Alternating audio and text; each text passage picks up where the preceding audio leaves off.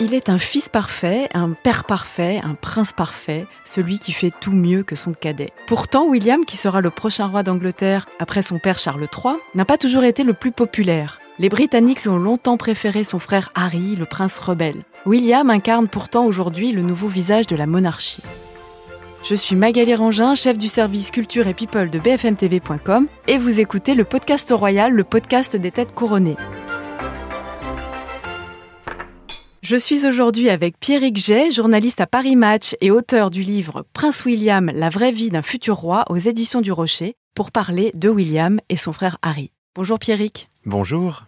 Alors, le prince William présente aujourd'hui tous les atours du prince parfait, entouré de son épouse Kate et de leurs trois enfants. A-t-il toujours connu une telle popularité? Non, pas tout à fait. Alors oui, hein, comme vous le dites, c'est vraiment le prince charmant. Euh, on a toutes ces photos sur les réseaux sociaux de lui euh, qui pose là encore tout récemment pour la fête des pères avec ses trois enfants adorables, tout souriants. Et euh, William n'a pas toujours été le préféré des Britanniques. Il était loin derrière sa grand-mère, loin derrière son frère Harry pendant des années, parce qu'il était plutôt critiqué. Au moment de son mariage avec Kate Middleton, alors bien sûr, il y a eu ce deuxième mariage du siècle, hein, si je reprends l'expression euh, qui était donnée pour le mariage de Diana euh, et Charles euh, dans les années 80. Mais après ce mariage du siècle, il a été critiqué parce qu'on disait qu'il en faisait très peu l'institution monarchique et qu'il était même un peu paresseux. Parce qu'à l'époque, William avait un vrai job, si je puis dire, un autre job en tout cas. Il était euh, pilote d'hélicoptère ambulancier. Donc il allait euh, sauver des gens qui faisaient des crises cardiaques euh, au sommet d'une montagne. Alors malgré cette image un peu héroïque que, donnaient certains journaux, ses collègues de travail disaient qu'il ne le voyaient pas souvent au bureau, si je puis dire. Et puis, d'un autre côté, quand on faisait le compte de ses engagements officiels à la fin de l'année, on voyait qu'il faisait pas grand-chose. Donc, les Britanniques disaient, à quoi sert ce prince? Est-ce qu'on ne le paie pas trop cher? Et est-ce qu'il n'est pas trop dépensier aussi hein? Pendant un certain temps, on a dit que Kate et William étaient trop dépensiers. Donc il y a eu des critiques, hein. même Kate, hein, qui a cette image de la princesse parfaite. Aujourd'hui, vraiment, on n'arrête pas de dire Kate, c'est la reine parfaite, c'est l'héritière d'Élisabeth II, ce qui est quand même euh, quelque chose, euh, un titre qui pèse sur vos épaules. Mais Kate, on oublie que on critiquait euh, sa coupe de cheveux, on critiquait ses robes trop courtes. Donc Kate aussi n'a pas toujours eu euh, cette image de la princesse adorée des Britanniques. Et jusqu'à récemment, euh, également, c'est plutôt Harry, avec son image de prince rebelle, euh, de vilain petit canard de la famille royale, qui suscitait plutôt la sympathie des Britanniques. Oui, Harry, ça a toujours été l'enfant chéri des Britanniques. Déjà parce qu'il faut se souvenir que en 97, hein, au moment des funérailles de Diana, c'était vraiment un petit garçon. Il avait 12 ans. William était un peu plus grand, il avait 14 ans. Et donc les Britanniques se sont pris euh, d'affection pour ce petit prince qu'ils ont vraiment vu. Ils ont vu grandir William William aussi, mais il y a un attachement particulier à Harry qui avait bien plus ses failles, ses faiblesses.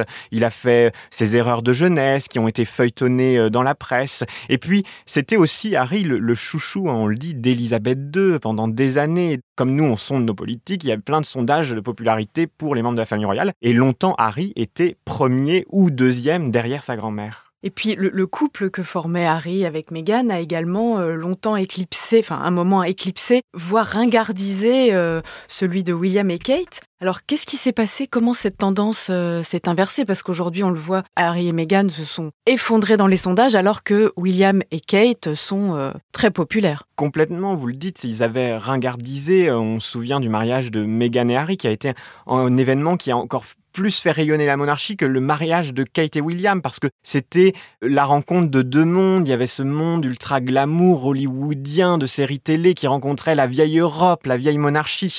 Et donc c'était vraiment un conte de fées qui faisait rêver tous les pays. Et très rapidement, finalement, euh, on pensait que Meghan allait vraiment être le visage hein, de, la, monarchie britannique. Et c'est ce qu'attendait d'ailleurs la reine, ce qu'attendait Charles. C'est pour ça qu'ils l'ont accueilli à bras ouverts. On oublie que quand même, ils ont accueilli Meghan à bras ouverts, parce qu'elle devait représenter la diversité dans une monarchie qu'on euh, accusait souvent de manque de diversité, justement. Aujourd'hui, on le voit, euh, Meghan est tout en bas de ces fameux sondages d'opinion. Juste euh, derrière elle, il y a le prince Andrew, quand même, donc qui lui a des scandales autres que ceux de, de Meghan. En fait, Kate et William, ils ont réussi a bataillé face à Harry et Meghan sur le terrain d'Harry et Meghan, c'est-à-dire les réseaux sociaux, la communication. Et en fait, Harry et Meghan, qui était ce couple qui a voulu euh, ne pas passer par les médias traditionnels, qui a préféré faire ses annonces justement sur Instagram, même l'annonce de leur exil, de leur départ de la famille royale,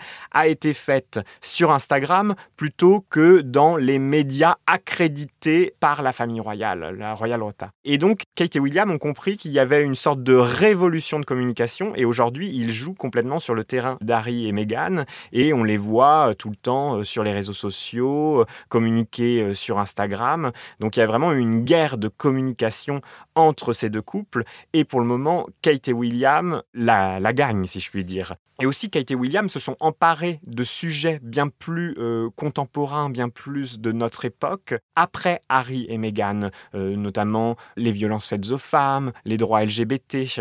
Alors, ils n'allaient pas forcément s'aventurer sur de tels euh, sujets. Et comme Harry et Meghan ont pris ces sujets à bras-le-corps, Kate et William se sont dit qu'ils devaient aussi y aller.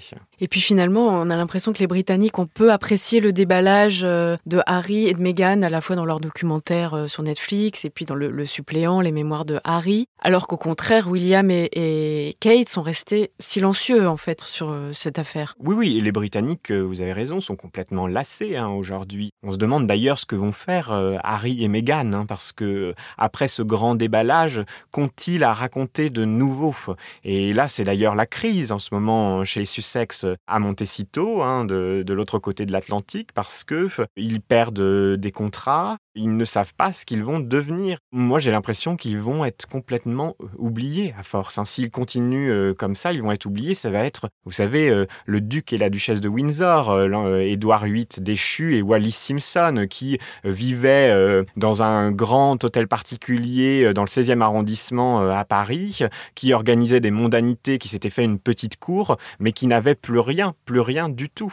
Et c'est un peu ce qui va se produire avec Harry et Meghan s'ils ne trouvent pas un nouveau souffle. Alors on sait que William et Harry étaient, proches dans leur enfance, ils ont notamment été soudés par ce, évidemment la perte de leur mère. Comment ils se sont éloignés? Qu'est-ce qui s'est passé pour qu'aujourd'hui ils en soient euh, à ce point-là à couteau tiré? Oui, quand Harry est né, William disait que c'était son jouet favori et ils étaient inséparables. Et c'était vraiment Harry et William contre le reste du monde. Ils faisaient les 400 coups ensemble. Ils étaient presque des frères jumeaux avec deux années euh, d'écart. Et puis oui, euh, la, la mort de leur mère les a encore plus soudés. Harry, le jour où il a appris la mort, le matin où il a appris la mort de sa maman, il a compris que William serait tout le temps là pour lui. Et en contrepartie, Harry avait finalement passé un pacte avec William, une sorte de serment, où il avait dit Moi aussi, je serai là pour t'épauler, pour te seconder quand tu deviendras roi. Et finalement, c'est Harry qui a rompu euh, ce pacte. Donc il y a beaucoup de causes hein, dans, dans l'éloignement euh, de Harry et William, notamment euh, l'arrivée de Meghan, et on le dit, une sorte de jalousie du reste de la famille royale par rapport à la popularité d'Harry et Meghan. Il y avait eu notamment cette grande tournée en Océanie, et Harry, Meghan, avait vraiment, il y avait eu des mouvements de foule autour d'eux, et Harry dit que c'est à partir de ce moment-là que le reste de la famille royale a commencé à détester Meghan. Et puis aussi, en fait, tout simplement, euh, William et Meghan, ce sont deux personnes, deux personnalités qui ne peuvent pas se comprendre. Ce sont des gens complètement différent. Il y a William qui est droit euh, dans ses valeurs un peu conservatrices, vieille Angleterre. Et puis il y a euh, cette américaine qui arrive, qui gère son personnel comme elle gère euh, ses assistants sur un plateau de télévision. Et ça, William ne le comprend pas. Il ne s'entend pas avec Meghan. Il l'a peut-être moins bien accueilli que le reste de la famille royale, qu'Elisabeth II, que Charles. Je pense que oui, Meghan a finalement divisé les deux frères, mais il y avait quelque chose, il y avait déjà une, mésentente entre les deux frères qui couvaient un peu et Meghan l'a révélé finalement. Moi je le dis souvent, on pointe souvent du doigt euh, Meghan en disant c'est elle qui a éloigné Harry de la famille royale. Ce n'est pas ça. Elle a juste montré à Harry qu'il y avait une autre voie possible. Et lui, il essayait de trouver cette voie justement pour s'échapper.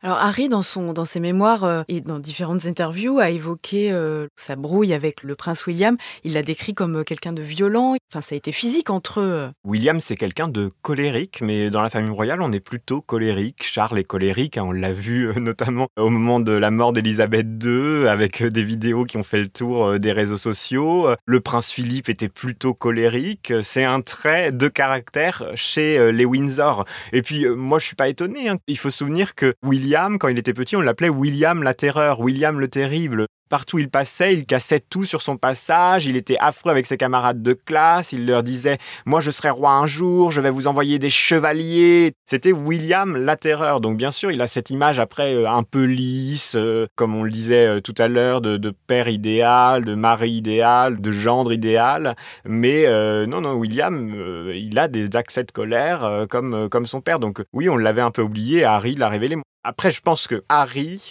a exagéré certains faits euh, dans son autobiographie. Euh, on a vu qu'il y avait des inexactitudes dans son autobiographie.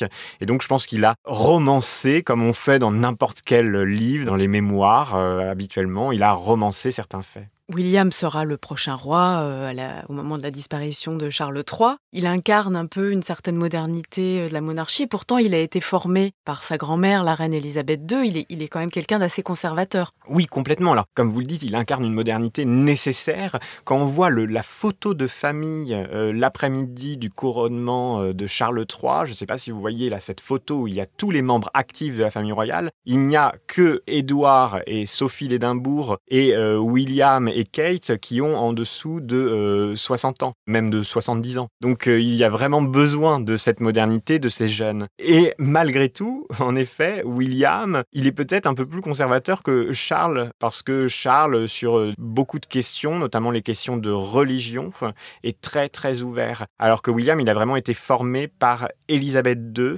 On le sait, tous les dimanches, il allait déjeuner avec son grand-père et sa grand-mère au château de Windsor. Après, il avait toujours une sorte de, petit entretien en tête à tête avec sa grand-mère qui lui apprenait à être un, futur roi, en quelque sorte. Hein. Et donc, oui, c'est vraiment l'héritier d'Élisabeth II. Je ne pense pas que William modernisera euh, l'institution. Il sera peut-être obligé de le faire, bien sûr, parce que le, le monde change, mais lui n'est pas, n'est pas un grand progressiste. Merci beaucoup. Merci. Merci à vous d'avoir écouté ce nouvel épisode du podcast Royal. Si cet épisode vous a plu, n'hésitez pas à le commenter, à nous laisser une note et à vous abonner. À la semaine prochaine.